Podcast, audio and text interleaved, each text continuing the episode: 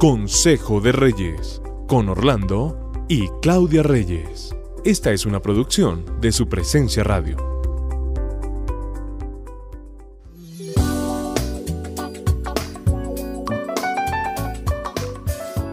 Hola a todos nuestros oyentes de Consejo de Reyes. Hoy con un nuevo devocional para ustedes. ¿Qué opinan de esta frase?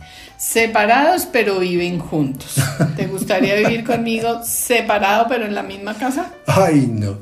Pues esto nace de una entrevista que tuvimos con alguna pareja donde nos dicen, tenemos a nuestros padres viviendo juntos pero separados. Entonces eh, se creó como una inquietud de cómo son estas parejas que están viviendo bajo el mismo techo, pero que viven separados. Ellos como que cumplen muy bien este refrán antiguo, pero que muy bien dice, juntos, pero no revueltos. Uy, difícil situación. Entonces nos pusimos a pensar en qué momento se rompió ese vínculo de amor de estas dos personas y todas esas promesas que nos hicimos en algún momento. ¿Cuándo decidieron vivir juntos pero no revueltos? Sí, eh, no sé eh, por qué ese vínculo que nosotros hacemos cuando estamos enamorados cuando vamos a establecer un pacto y que sabemos que un pacto no es por un momento, sino para toda la vida, se rompió, porque este vínculo que aparentemente debe ser muy fuerte como es el amor, ¿por qué en un momento dado se rompe? Pues tenemos que revisar esto cuando nos, nos vamos a casar. Debemos mirar si ese vínculo que tenemos es fuerte y verdadero. O sea, si no es un capricho, si estamos enamorados como para poder llegar hasta el final, hasta que la muerte nos separe.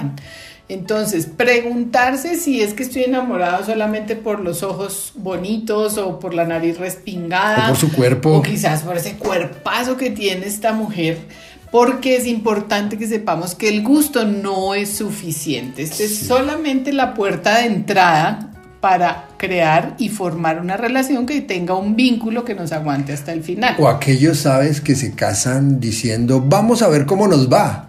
Y eso no tampoco es suficiente porque es como cuando el aquel que o aquellos socios que quieren establecer un negocio, emprender un negocio, pero vamos, em, dicen, vamos a ver cómo nos va y vamos a ir hasta donde nos vaya. Entonces, generalmente, esos inicios de pésima actitud terminan mal. Si uno se casa pensando en vamos a ver cómo nos va, el matrimonio va a estar en un riesgo permanente. Porque en un matrimonio las variables son muchas y difíciles. Entonces es cuando uno se termina separando porque no, nos fue mal. No, y pensaría que está mal el matrimonio y resulta que es una variable solamente de un matrimonio. O también se casan por papeles o porque tienen que viajar y necesitan presentar una prueba de matrimonio en otro país o algo así, y se casan incluso por negocios. Entonces ese vínculo también es muy débil. Por negocios y por conveniencias. Yo creo que esta pareja de la que de la que nació este tema por el caso, resultaron viviendo por conveniencia así, por conveniencia económica, por conveniencia de compañía, pero se rompió el vínculo principal que sostiene una pareja. O lo que Dios nos ordena, que sea un vínculo muy fuerte como es el amor. Entonces, incluso estas parejas que nos parecía complicado dicen que viven juntos, pero son amigos, se cuidan eh, la señora hace la comida, se acompañan, pero al momento de dormir se van cada uno para su cuarto. Como raro, ¿no? Raro, incluso hasta ella tenía una relación aparte y él tenía otra relación. ¡Qué modernidad! Entonces esto ya es el colmo de la de la modernidad y ya es pura conveniencia. Modernidad entre comillas, ¿no? Exacto, pero es totalmente inverso, opuesto a lo que Dios diseñó para un matrimonio. Además, tenemos que pensar que es una pésima referencia para otros, incluso para sus hijos. Y eso me eso cayó muy muy muy mal en este momento de la entrevista porque yo vi hijos que a pesar de que dicen mis papás están ahí, viven juntos, no estaban satisfechos, tenían un dolor, tenían algo de sentimiento de rechazo hacia lo que sus papás estaban viviendo. Entonces es un ejemplo que no conviene. El vínculo que realmente nos une y el que Dios pensó para un matrimonio, pues es el amor, obviamente, y el amor es muerte, morir a nuestras propias formas o maneras para poder satisfacer a la otra persona. Es que básicamente es satisfacer a la otra persona, lo que es el amor, ¿no? O sea, mi objetivo es que tú estés bien, por encima de mis gustos y mis Por favor. Por favor. y entonces el tuyo también. Claro. El amor nos ha enseñado que renunciar a muchas cosas, renunciar incluso a cosas que no nos sientan bien para nuestro matrimonio, amigos, eh, situaciones que no nos hacen, no nos dan estabilidad. Eso tenemos que tener una renuncia sobre ellos y el vínculo del amor requiere entonces de sacrificios grandes. ¿Qué podemos decir entonces sobre estas parejas que viven juntos pero no revueltos?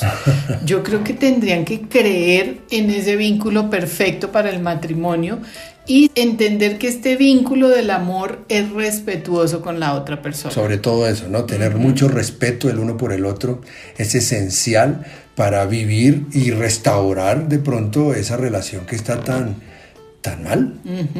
Termina siendo un estado egoísta y, repetimos lo que, lo que más nos preocupa y es que se le está abriendo a los hijos una opción de vida que no es el plan de Dios. Entonces, estas personas, estas parejas deberían darse esa gran oportunidad de perdonarse y restaurarse. Para eso, pues lógicamente tienen que tener una ayuda profesional y tal vez espiritual que obre como un árbitro en medio de esta restauración creemos que se puede dar, ¿cierto? Sí, recordar qué fue lo que los unió, restaurar esa amistad y ese respeto y pensar en no hacer daño a la otra persona. Es que, es que definitivamente yo creo que ellos cuando se unieron eran amigos.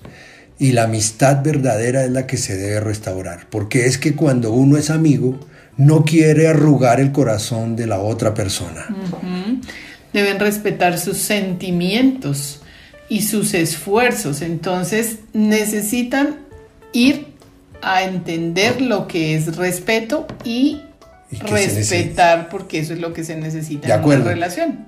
O son o, no son. O no somos. ¿Cierto? O todos en la cama o todos en el suelo. Colosenses 3, 14, 15. Por encima de todo, vístanse de amor, que es el vínculo perfecto que gobierne en sus corazones la paz de Cristo a la cual fueron llamados en un solo cuerpo y sean agradecidos. Por favor, vístanse de amor que es el vínculo perfecto. Los bendecimos.